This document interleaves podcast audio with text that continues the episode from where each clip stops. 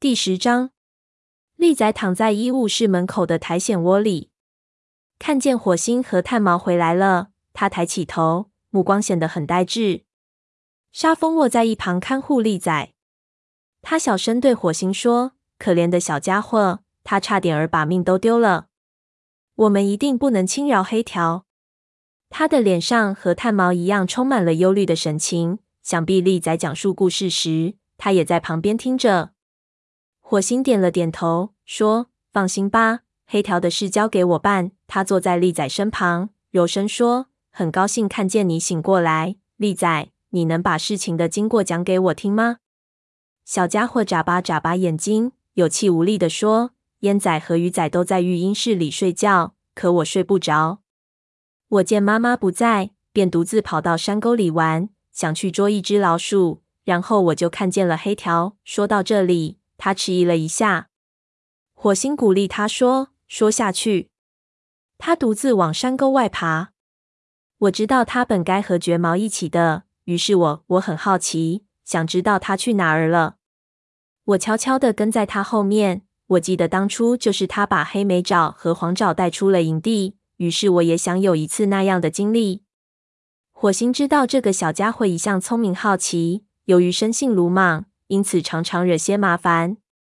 经过这件事，他现在再也不敢冒险了。火星希望他在炭毛的照料下，能够尽快恢复到原来那个活泼开朗的利仔。利仔有些得意地说：“我跟了他好长一段路程，我还从没离开营地那么远过。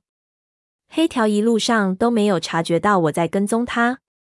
然后他和另外一只猫会面，那只猫我以前从未见过。”火星急迫地问。什么？另一只猫长得什么样？身上的气味如何？我认不出那种气味。利仔困惑地说。说着，他的鼻子皱了皱。不过那股气味很臭。它是一只身材高大的白猫，比你的个头还大。它的爪子是黑色的。火星失声叫道：“是黑角，虎星的族长代表。你嗅到的是影族的气味。”利仔。沙风吼道：“黑条搞什么名堂，在我们的领地里和影族的族长代表会面，这可真妙啊！”火星问：“接下来发生了什么？”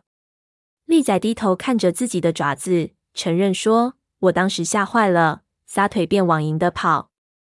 不过，我想黑条一定听到了我的动静，因为他在山沟里追上了我。我原以为他会生我的气，因为我在偷偷监视他。”不料他竟对我赞不绝口，夸我聪明伶俐。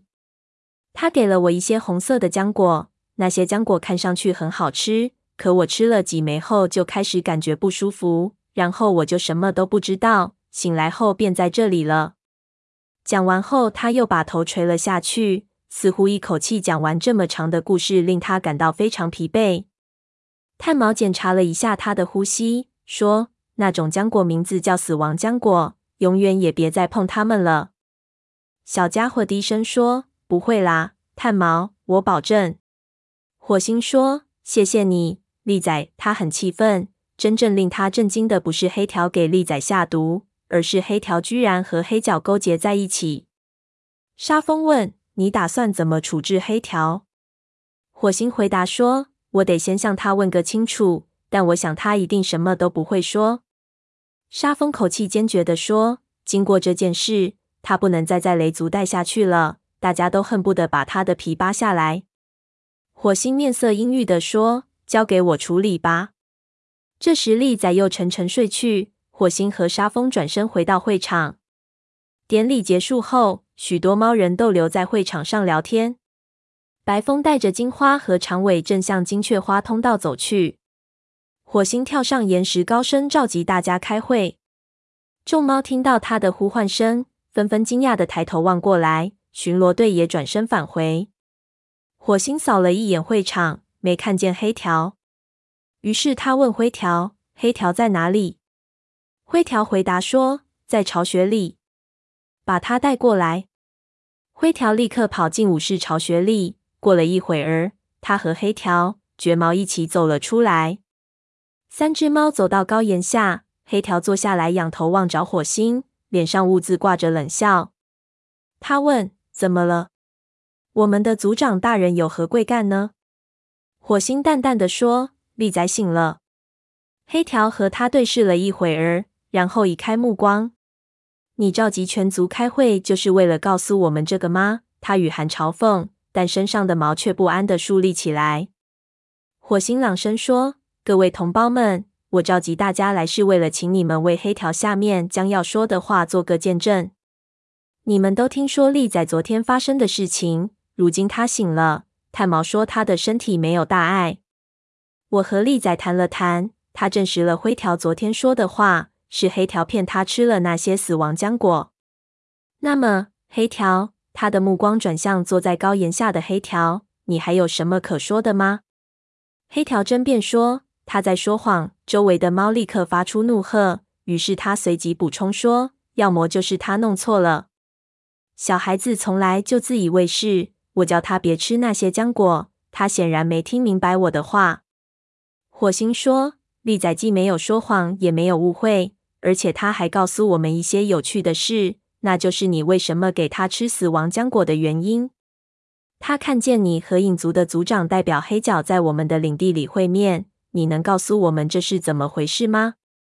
猫群中顿时如炸开了锅一般，只听有一只猫吼道：“叛徒！”火星不得不摆了摆尾巴，示意大伙儿安静。过了好一阵子，大家的愤怒才渐渐平息下来。黑条大声说：“我没有必要向一只宠物猫做自我评价。”火星勃然大怒，厉声喝道：“你不想说也得说！我要知道你和虎星在密谋什么。”提到虎星，他感到心中顿时升起一种不安的情绪。他强压住内心的惊慌。黑条，你清楚虎星在与我们为敌。上次整个族群差点儿被恶狗撕成碎片。经过了那件事之后，你仍然执迷不悟。想要追随他吗？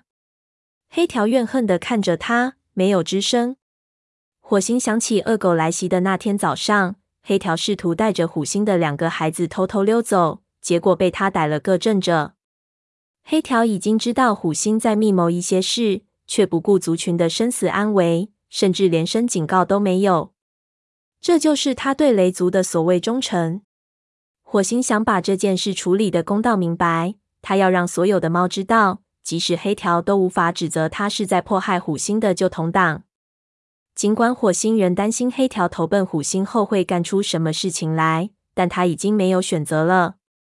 对于黑条的罪行，流放是唯一可能的判决。火星对黑条说：“你本可以成为一名优秀的武士，我给了你一次又一次的机会，让你证明自己。我想信任你，而且……”黑条打断他的话说：“信任我？你从来就没有信任过我。你派绝毛那个笨蛋来监视我，以为我不知道吗？”说着，他朝坐在旁边的绝毛啐了口唾沫。“你想让我在余生里始终生活在一个阴影中吗？”火星直视着黑条愤怒的目光，毫不退缩地说：“不，我是在等你证明自己的忠诚。这是生你养你的族群，这里有伴你一同长大的伙伴。”难道这些对你全无意义吗？武士法典规定你应该用自己的生命来保护他们。黑条站起身，火星看见他的眼睛里充满了恐慌的神情，似乎他从来没有料想到自己竟然会与雷族决裂。毕竟，他也不能肯定虎星是否接纳他。当初虎星遭到流放时，他没有追随而去。在恶狗袭击营地前，他又没能把黑莓爪和黄爪带给他们的父亲。虎星可不是一只宽宏大量的猫，但黑条眼里的恐惧和悔恨转瞬即逝。只听他轻蔑地说：“这不是我的族群。”他的话引起周围的一片惊呼。再也不是了。雷族被一只宠物猫领导，再没什么值得为之战斗了。我感觉不到自己对雷族的忠诚。整个森林里。值得我追随的只有虎星一个。火星说：“那就追随他好了。从今往后，你不再是雷族的武士。如果今天日落之前你仍然在我们的领地里，我们会像对付敌人那样对待你。走吧。”黑条默默的怒视着火星，眼睛里简直要冒出火来。过了好一会儿，他才转身背对火星，不慌不忙的朝营的门口走去。所经之处，众猫纷纷让开道路。云尾凶巴巴的说：“如果你敢回来，有你好瞧的。”柳带没有说话，只是怒气冲冲的呸了一声。黑条终于消失在金雀花通道里，猫群中立刻响起一片嗡嗡的议论声。一个声音高喊道：“黑条去投奔影族了吗？”问话的是黄照。当火星逼迫黑条承认罪行时，他并没有随着众猫吆喝。后来，他默默的看着黑条一步步迈向营地大门，脸上的表情有震惊，也有嫌恶，但还有种火星琢磨不透的表情。黄爪的问题令火星吃了一惊。他知道影族族长便是他的父亲，他是否真的认为黑条的行为是一种背叛呢？火星坦白说：“我不知道，那是黑条自己的事。从现在起，他已经不是雷族的成员了。”白风问。那是否意味着，如果在我们的领地里看见他，我们就可以将他赶走了呢？是的，你说的没错。火星转身对大家说：“如果你们嗅到黑条或者影族猫的气味，立刻向我或白风报告。”这倒让我想起一件事来。今天早上，次长在我们的领地里嗅到泼皮猫的气味，请大家严密监视，发现异常立刻报告。火星下着命令。头脑渐渐冷静下来，黑条的离去令他头一回感到轻松起来。从此以后，再也没有谁骂他是宠物猫，族里的机密再也不会外泄给虎星了。尽管火星担忧黑条接下来会做出什么事来，但他的离去总的来说是利大于弊。话虽如此，未能赢得黑条的忠心，终究是火星的一件憾事。嘿，火星！陈毛的声音打断了火星的沉思。香薇找怎么办？他现在没有师傅了。多谢提醒，陈毛，我这就办这件事。香薇找，请走到巨岩前来。香尾爪温顺的从橙毛身边离开，不太显雅的从猫群外圈绕开，走到巨岩下。火星扫了一眼猫群，确定他要找的武士在场，这才说道：“长尾。”自从训爪死后，你就没有徒弟了。你教出了训爪那样的好徒弟，我相信在香尾爪剩余的学徒生涯里，你一定能够把你的技能传授给他。长尾一下子跳起身，眼睛睁得大大的，脸上的神情又惊又喜。火星朝他摆了摆尾巴。如今黑条走了，他希望此举能彻底抹平他和长尾之间的隔阂。只要长尾用心。他一定能成为族里优秀的武士。长尾恍恍惚惚的走过去，和香尾爪对触了下鼻子。香尾爪低头行礼，两只猫一同回到橙毛和蜡爪坐着的地方。火星从高岩上跳下来。如今所有的事情都已办妥，他感到自己就像泄了气的皮球，一下子蔫了。此刻他最想要做的就是能够和伙伴们躺在武士巢穴里，痛痛快快的聊天。但作为族长，他不能那么做。黑条的背叛和影族猫在雷族领地里的出现，勾起了他的回忆。他想起在族长仪式上看到的情景，那座古山以及从古山里流出的血河，为什么会出现在他的梦里？蓝星的预言又是什么意思？火星迫切的想知道答案。他决定去医务室找炭毛，看看他有没有从星族那里得到什么启发。幸好此时沙风没有在医务室门口守卫，火星不想让他看见自己这个样子。利仔正在睡觉，医务室里传出炭毛活动的声音。火星走到近前，看见他正在整理草药和浆果。杜松浆果快用完了，他嘟囔着，一抬头瞅见火星，什么事？找我有事吗？他一瘸一拐地走出医务室，伸出鼻子在火星身上嗅了嗅。嗅到他散发出的恐惧气味，于是他问火星：“出什么事了？”火星抖了抖脑袋，克制住内心的焦虑。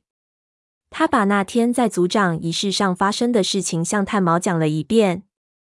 炭毛坐在他旁边，一言不发的听着，目光一直没有离开他的脸。最后，火星说：“蓝星告诉我，四个将变成两个，狮子和老虎之间发生大战。”血将统治森林，然后鲜血就从古山里涌了出来，把山谷都淹没了，到处都是血。炭毛，这意味着什么？炭毛坦白地说：“我不知道，星族没有向我传达过这方面的讯息。该告诉我什么，不该告诉我什么，是由他们说了算的。对不起，火星。不过我会认真思考你说的情况，也许很快事情就会水落石出了。”他斜过身子抚慰火星，火星很感激他的理解，但那个恐怖的梦境仍在他脑海中挥之不去。第十章，利仔躺在医务室门口的苔藓窝里，看见火星和炭毛回来了，他抬起头，目光显得很呆滞。沙风卧在一旁看护利仔，他小声对火星说：“可怜的小家伙，他差点儿把命都丢了。我们一定不能轻饶黑条。”他的脸上和炭毛一样充满了忧虑的神情。想必利仔讲述故事时，他也在旁边听着。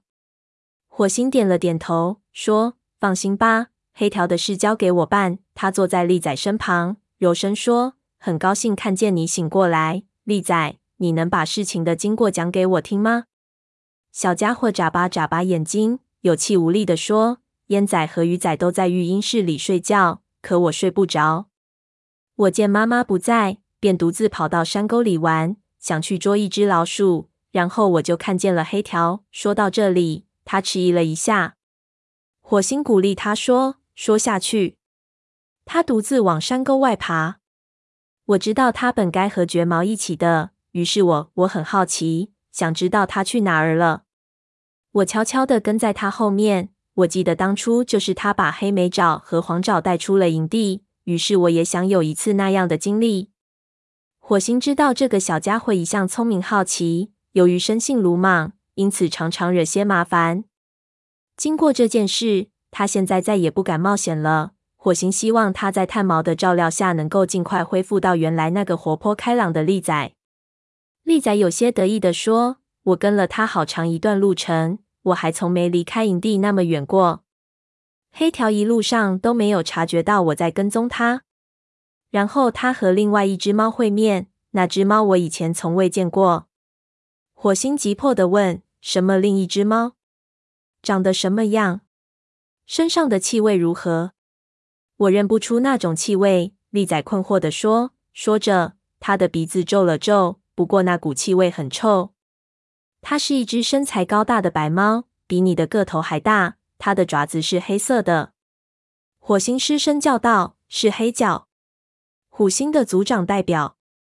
你嗅到的是影族的气味。”利仔，沙风吼道：“黑条搞什么名堂，在我们的领地里和影族的族长代表会面，这可真妙啊！”火星问：“接下来发生了什么？”利仔低头看着自己的爪子，承认说：“我当时吓坏了，撒腿便往营的跑。”不过，我想黑条一定听到了我的动静，因为他在山沟里追上了我。我原以为他会生我的气，因为我在偷偷监视他，不料他竟对我赞不绝口，夸我聪明伶俐。他给了我一些红色的浆果，那些浆果看上去很好吃，可我吃了几枚后就开始感觉不舒服，然后我就什么都不知道，醒来后便在这里了。讲完后，他又把头垂了下去。似乎一口气讲完这么长的故事，令他感到非常疲惫。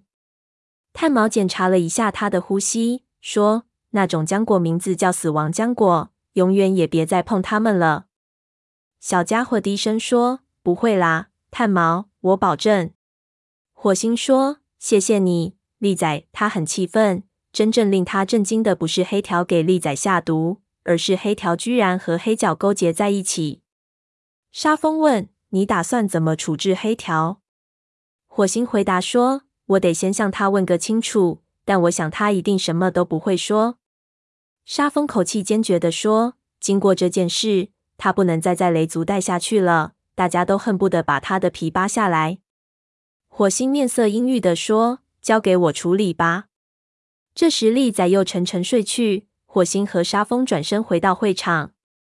典礼结束后，许多猫人都留在会场上聊天。白风带着金花和长尾正向金雀花通道走去。火星跳上岩石，高声召集大家开会。众猫听到他的呼唤声，纷纷惊讶地抬头望过来。巡逻队也转身返回。火星扫了一眼会场，没看见黑条。于是他问灰条：“黑条在哪里？”灰条回答说：“在巢穴里。”把他带过来。灰条立刻跑进武士巢穴里。过了一会儿，他和黑条、绝毛一起走了出来。三只猫走到高岩下，黑条坐下来，仰头望着火星，脸上兀自挂着冷笑。他问：“怎么了？我们的族长大人有何贵干呢？”火星淡淡的说。利仔醒了，黑条和他对视了一会儿，然后移开目光。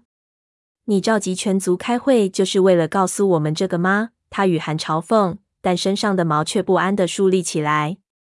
火星朗声说：“各位同胞们，我召集大家来，是为了请你们为黑条下面将要说的话做个见证。你们都听说利仔昨天发生的事情，如今他醒了。炭毛说他的身体没有大碍。”我和利仔谈了谈，他证实了灰条昨天说的话，是黑条骗他吃了那些死亡浆果。那么，黑条，他的目光转向坐在高岩下的黑条，你还有什么可说的吗？黑条争辩说他在说谎。周围的猫立刻发出怒喝，于是他随即补充说，要么就是他弄错了。小孩子从来就自以为是，我叫他别吃那些浆果，他显然没听明白我的话。火星说：“利仔既没有说谎，也没有误会，而且他还告诉我们一些有趣的事，那就是你为什么给他吃死亡浆果的原因。他看见你和影族的族长代表黑角在我们的领地里会面，你能告诉我们这是怎么回事吗？”